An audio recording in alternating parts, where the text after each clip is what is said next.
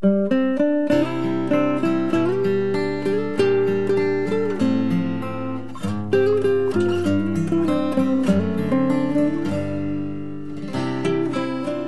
播美善，传播爱，唯有生命能够感动生命。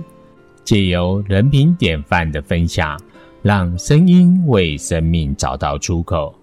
人生的长度我们无法掌握，但是我们可以将深度、广度延伸，创造出最有价值的人生。让我们一起听见生命力。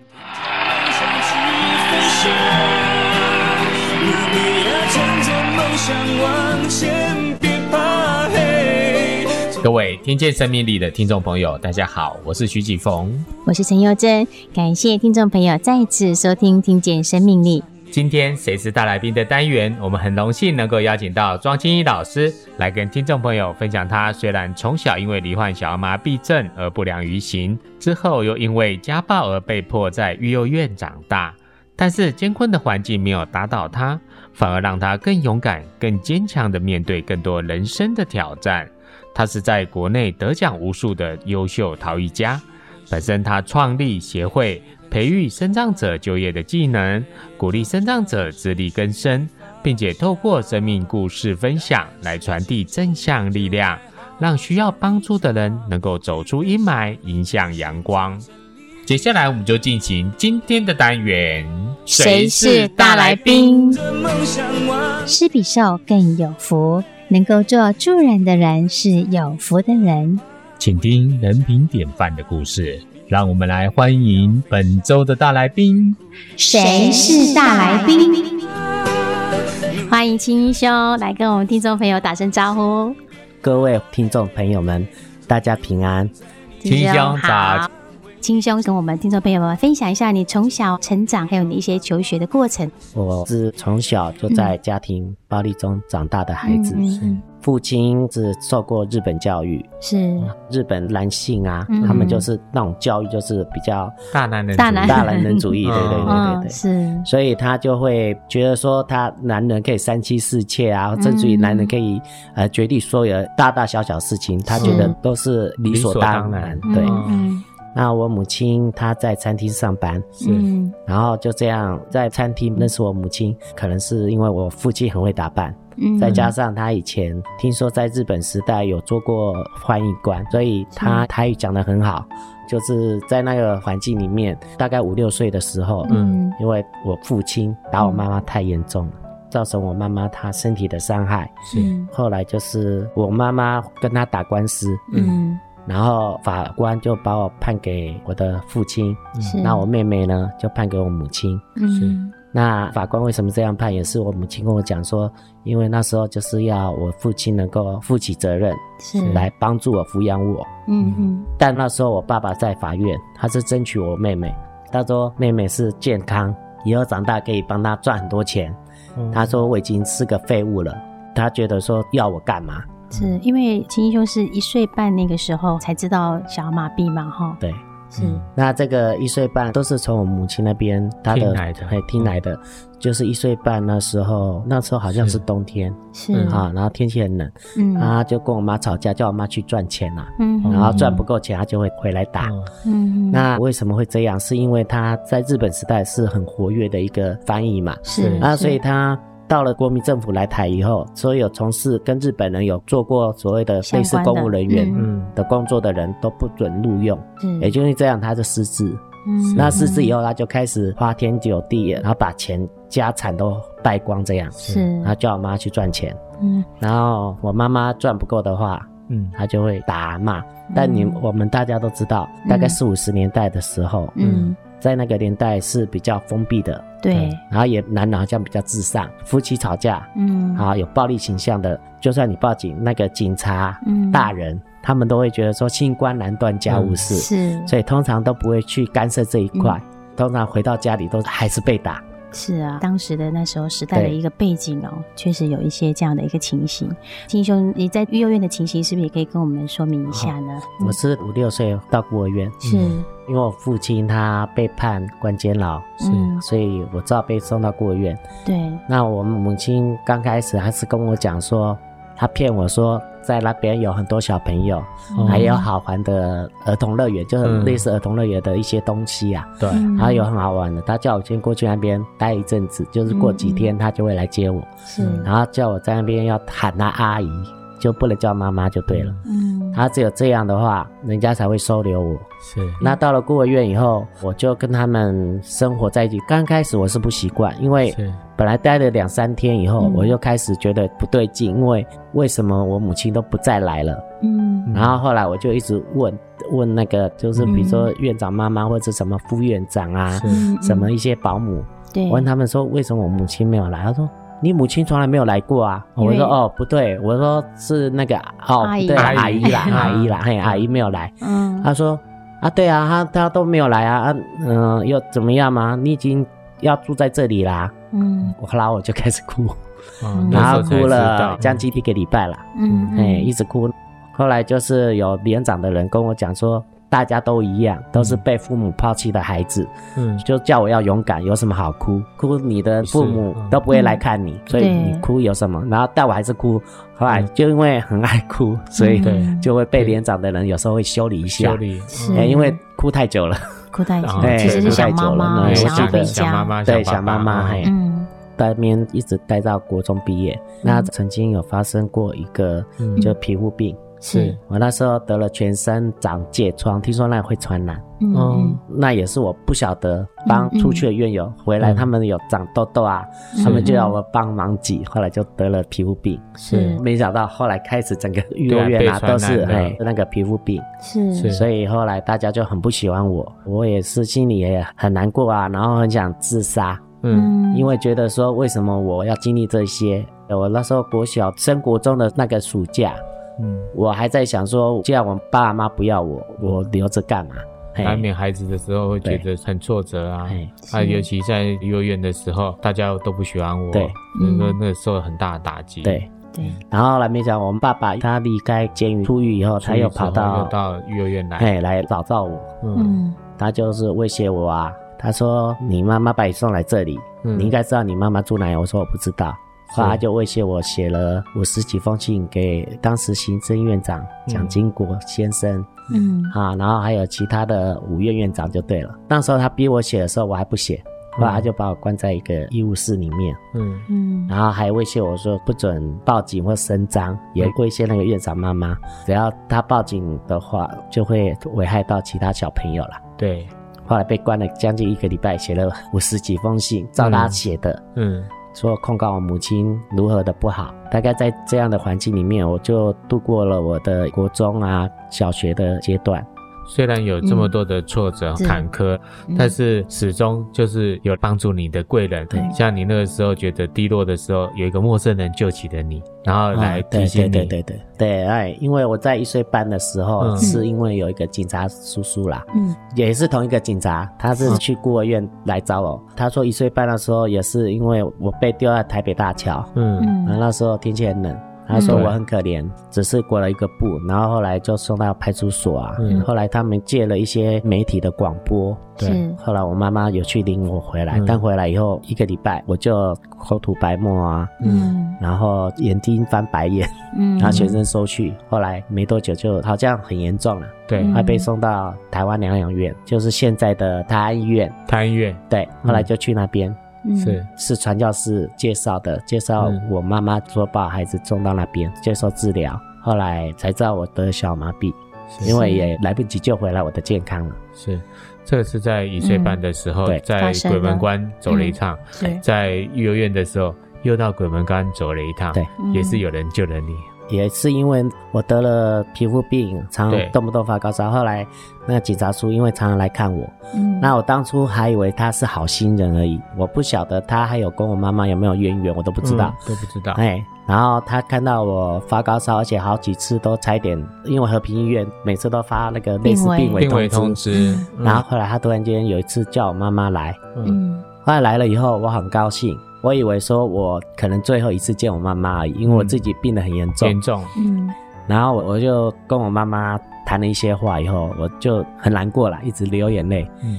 我妈妈她看到我这样，她后来她也不知道从哪边听来说，就是到另外一家医院去照，有一种类似紫外线光线，嗯、对，希望让你好嘛，嘿，希望让我好，嗯、因为经过这样以，后来就皮肤就好了，嗯，那好了以后也没有再被人家传染。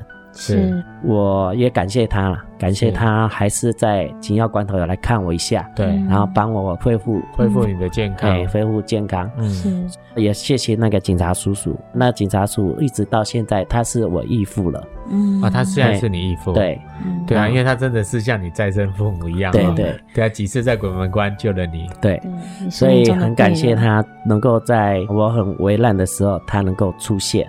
然后后来我妈妈有嫁给他啊，然后我也很感谢上天哈，就是感谢主能够是一个那么好的人，可以照顾我妈妈。之前受苦啊，对。对，您都看在眼里。对，嗯。然后国中毕业以后，我考上学校，是。考上学校，但有一点，因为我要解决住的问题，对啊。然后我本来是要想回我妈妈那边。但我妈妈她跟我讲说，她嫁给他，然后他那边也生了孩子，是，然后叫我看可不可以去想办法，看有没有其他地方可以住。对，嗯，我也不好意思讲什么。对，我就想说那怎么办？因为那还没毕业之前，他这样跟我讲，所以毕业以后我也没有直接打电话给我那义父。嗯，后来我就自己去流浪，在那个，啊、对呀、啊，因为那时候那个育幼院有规定，就是只要头脑清楚的，嗯，不管你是手不方便还是脚不方便还是眼睛看不到的，嗯。嗯，就一定要离开，就要离开了，哎，一定要离开哈。那时候的福利没那么好，所以我就离开啊，因为是要快要开学的前一个礼拜才能住到学校里面去，嗯、所以等于暑假的时候，嗯，我就睡在以前的后火车站后面的长板凳，睡了两个月。也没有东西吃，然后常常有一个好心人吧，我不认识的，可能是旅客，什么，有时候就会带一些馒头啊、面包，嗯，我就果腹，就是比如说人家给我一个馒头，我就舍不得啊，我就早上啃两口，中午啃两口，或者去晚上啃两口，变成三餐，对，然后就这样，因为那边有饮水机啦，我就配那个开水，这样过了两个月。是，然后我洗澡的时候，我会跑到那个以前的铁路局，他要收工之前，嗯，我都会到他的厕所，用毛巾干擦的。我有带一件换洗衣物，哎，擦一擦以后就睡在后火车站的长板凳。哇，你要克服这么多的困难呢？哎，然后才高中生而已，高中的，你想想看，现在高中生。很难做到哎，嗯，他说你还身体不方便，你还这样做。我还是感谢主啦，因为我自己本身是基督徒，嗯、因为我知道我没有父母，我是爹娘不要、姥姥不爱的小朋友，嗯、所以我那时候一直很感谢主，说说赐给我很多的一些智慧和人家所没有经历的。对后来学校开学，我才搬过去住。是，那住在学校以后，我又开始发愁了，发愁我的生活费，嗯、然后也发愁学费。是那时候我心里一直很害怕，说我学会没人帮我忙怎么办？嗯，后来我义父听到说我到了学校了，是，还说他会帮我注意那个学费啊，不够的话，他说我再利用寒暑假去打工。是，他这样跟我讲，他说他也没办法完全支付我所有的开销。对，是。然后我烦恼的都是我的生活三餐，对，烦恼我的学费，烦恼因为我读美工嘛，美工有很多需要材料啦，材料啦那些都很贵。对，然后我都是担心这些，是。后来有一个老师，他就发现说奇怪，我怎么好像都没有亲人来看我，嗯，然后甚至于我都没有回家。对，后来我就大概跟他讲了一下，跟一些老师讲了一下以后，他们才知道，所以他们就说：“哎，你不是会画画吗？你就画一些插画，我帮你投稿到一些报章杂志，还是哎，然后可以赚取一些钱。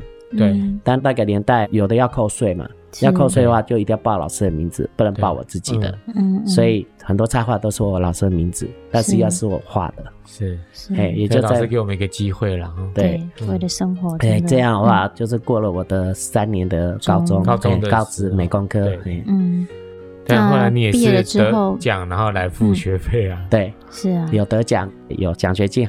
对，这也是帮助你可以把学费还清。对对，后来我就还清。本来这中间我曾经缴不出来，有校长跟我讲，叫我办休学。是，啊，我说我要跟大家一起毕业。是，对，你就是有这个决心。对，嗯。是。后来我就是人家开学八月底或者九月初要缴学费啊，干嘛的，注册我都没有。我一直到了十月吧，十月还是十一月才给学校。嗯，所以我还是要感谢学校的校长和所有的老师给我的机会啦。是，嗯，感谢听众朋友的收听，休息一下，听个音乐，再进行下半段的单元。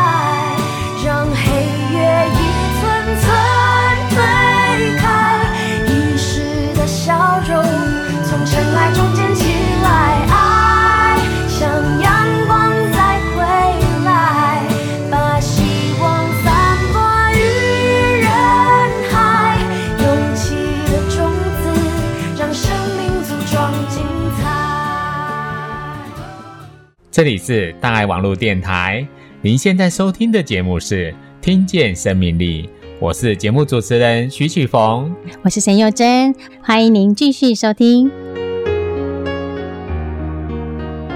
遇到这么多的困难，嗯，在之前在幼儿园的时候，你有接触了圣经，让你有机会能够把心门打开，再继续迎向这其他的挫折。是对，因为院长妈妈他们本身他们都是基督徒。对，所以也就因为这样，然后再加上以前在育幼院那个礼拜天都会有真理堂的哥哥姐姐，他们都会来帮我们研读圣经啊，带领我们。也就因为这样，所以我接触了圣经，所以我很感谢主。是，到现在我觉得都是主一直在带领我，所以我把主当做我的父亲，也当做我最忠实的朋友。嗯，我记得有一句话哈，就是靠人人会倒，靠自己。靠自己也会倒，为因为 我们毕竟自己还是人，是，所以一定要依赖神，啊，借着神，借着主的依靠，他的神迹可以帮助我们，是。啊，所以我觉得说一切还是要感谢主，是，对。对啊，那个时候有大哥大哥大姐姐，那你在挫折的时候，当然就是读书方面，他们也帮忙啊，啊，对对对对对，他们啊，不管是真理堂的弟兄姊妹啊，嗯，或是还有台大的慈幼社的哥哥姐姐，嗯，对，他们都有来补习我们的那个学业方面，学业方面。功课啊，嘿，但是那时候我也常常看到他们弹吉他，然后我就会偷偷的学。嘿，然后我都是捡人家不要的吉他，自己调音，自己弄，然后就这样就会弹吉他了。哇！所以我在高中的时候，还曾经利用寒暑假有去餐厅唱过歌。你好像什么都做过哎，画插画，什么都可以做。然后比赛啊，然后来弹吉他，然后再来去餐厅再驻唱。对，反正太多了，都做过了。哎，还是要感谢主啦。可能主知道我会太多了，所以他把我取走很多的东西。嗯。就好像有一句话，就是他关闭一扇窗，避开另外一扇门。嗯，也许吧，他认为把我造的太完美了，嗯，所以他觉得说我应该要有一些缺陷，赐给一些我的软弱，然后让我能够变得更坚强。对，这样的话，以后进到他的国的时候，我们才能够去做更多的一些侍奉的工作。是，所以就在这样的环境里面，所以我觉得从小到大所经历的每一件事情，大小事情，都是给我的跟别人不一样的经验。这样的话才能够做他的见证。的确，对啊，行拂乱其所为，争议其所不能。今天先让你有遇到了困难、困难、挫折，逆境增上缘，让你能够向上提升，把你的良能提升，未来可以帮助更多的人。是。你后来毕业了之后，你也一样，因为你是美工科毕业的嘛，也到广告公司去服务啊。对，我有去上班啊，找工作。找工作其实也没有很顺利，因为我自己行动不方便，以前是拿拐杖，嗯，所以在那个年代比较封闭一点哈。是，然后常会碰壁。我也曾经到一些大型的广告公司要去上班，就是因为我行动不方便，后来他们说会有碍这个公司的形象，嗯，希望我能够另求出路啦，嗯，另谋出路。对，我心里那时候还是很难过，我那时候很，嗯，我一直祷告主。一直祷告神，嗯、对。我说：“我那么努力，是。比别人努力好多好多，为什么还是碰到那么多的困难？困难，嘿，所以我一直祷告。后来台大的一个哥哥啊，嗯、介绍我到另外一个杂志去上班，嗯，然后叫我去做做看，是，后来去了以后。”是到了冬天，因为我本身一直都有气喘，我七岁就有那个气喘，我每年冬天喘得很厉害，常常喘到昏倒，每次醒来都是在急诊室，在急诊室，嘿，都常常鬼门关走一刀回来，但还是要感谢神啊，都让我回得来，嗯，所以我才会常常换工作，每一年几乎冬天都会换工作，嗯。因为身体的关系啊，没办法，对，没有办法，所以我几乎也没领过所谓的什么年终奖金啊，什么的都对，没办法，身体的关系。对，但是你自己天分在陶艺方面，你去参加伊甸残障福利基金会对。的陶艺训练，对，哎，那这个部分。说来也是一个机缘，是。因为我以前在高中毕业以后，嗯，上班之余利用一些放假的时候，嗯，曾经我有参加一个身心障碍者办了一个类似舞会，参加以后才认识伊甸的人，是。那伊甸的人就跟我讲说，我可以过去那边跟大家认识，然后也可以交到一些朋友，嗯，然后我就去那边做义工，然后帮忙整理一些图书啊什么的。嗯然后我认识了一店的一些职工，他们说一店有要开陶艺班，嗯，好，问我说有没有兴趣要学，我说我本来就会陶艺啊，他说你的程度是在哪里？我说我会雕塑那，其他说这个不一样，这个还会教你配釉，嗯，你以前学的是高温釉还是低温釉？我就说低温釉，然后对啊，现在我们艺店要办的就是属于高温釉啦，还有手拉胚，我说哈还有手拉胚。因为我那时候还不太懂什么叫手拉胚，是，他就叫我参加，嗯，后来我说好，就参加他们的职业训练，是，但每年冬天还是常常生病，是，所以我常常请假。那时候我就觉得很懊恼，说我学习每次都要中断，嗯，但也没有因为这样，然后他们一店就叫要把我 fire 掉，没有，他们知道，因为我常常去医院挂急诊，是，所以我还是有继续学啦，然后在那边结业了。曾经里面有一个老师，他介绍我到陶瓷工厂工作。后来陶瓷工厂的人看到我就叫我画画啦，干嘛？嗯、后来他们跟我讲了一句话，说：“你是美工科毕业，应该不需要来这里当作业员，嗯、你应该就是做一些设计的东西，做设计嘛。”对，这个作业员是任何一个人国小、国中毕业都可以来画。嗯，因为只要画个三个月，就比如画眉毛的就画眉毛，他也不会再去画别的地方去。对，哎，他是固定的。嗯嗯。所以他说我这样太浪费了，叫我自己看看有没有办法再找更好的工厂，因为我们那家陶瓷工厂它并没有缺陶艺设计的设计师啦。是是。所以后来我自己就离开那边，找另外一家，然后就做设计。我那时候在广告公司本来就会做平面设计了啦。是。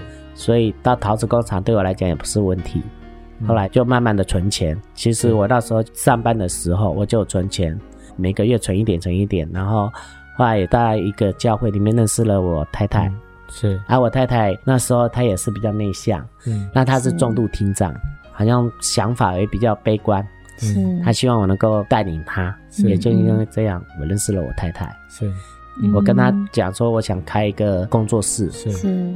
他也存钱，然后我也存钱，然后存到一定的程度以后，然后买机器。嗯，哎，刚开始我都先买机器堆在我住的地方，嗯，堆起来哦，我没有使用，堆了一两年，嗯、我才开始跟他讲说我们要结婚，可不可以？然后我们去找一个地方租一层的，嗯、然后可以把机器开始归位啊，归位，嗯，嘿，然后就开始做陶艺，成立工作室这样。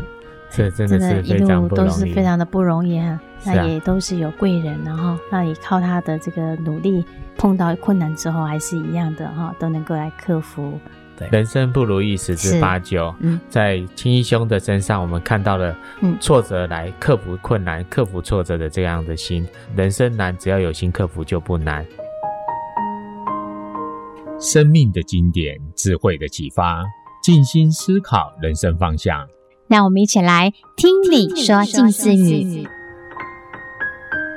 青老师要和大家分享的静思语是：布施不是有钱人的专利，而是一份虔诚的爱心。是人呢，之所以可以掌管天下万物，是因为造物主赐我们人类有智慧、慈悲和爱心，让无论贫穷及富有的人都能够彼此相互扶持，发挥爱心，共创祥和社会。那这呢，就是一种布施。只要有钱出钱，有力出力，创造出共荣社会环境。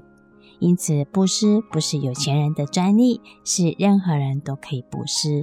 没错，布施不是有钱人的专利，而是一份虔诚的爱心。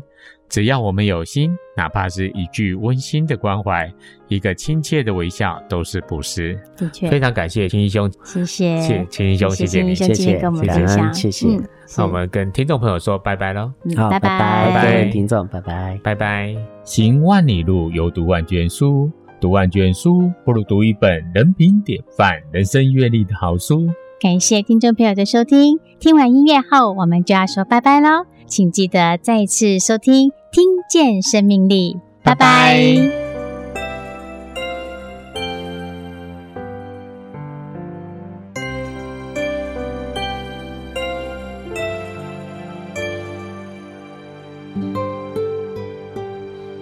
不要哭，你其实不孤独。有些路，别拿眼泪细数。暖一暖心和手，我为你去寒冬，拥抱能遮住雨，挡住风。一方布衣裁剪一片天，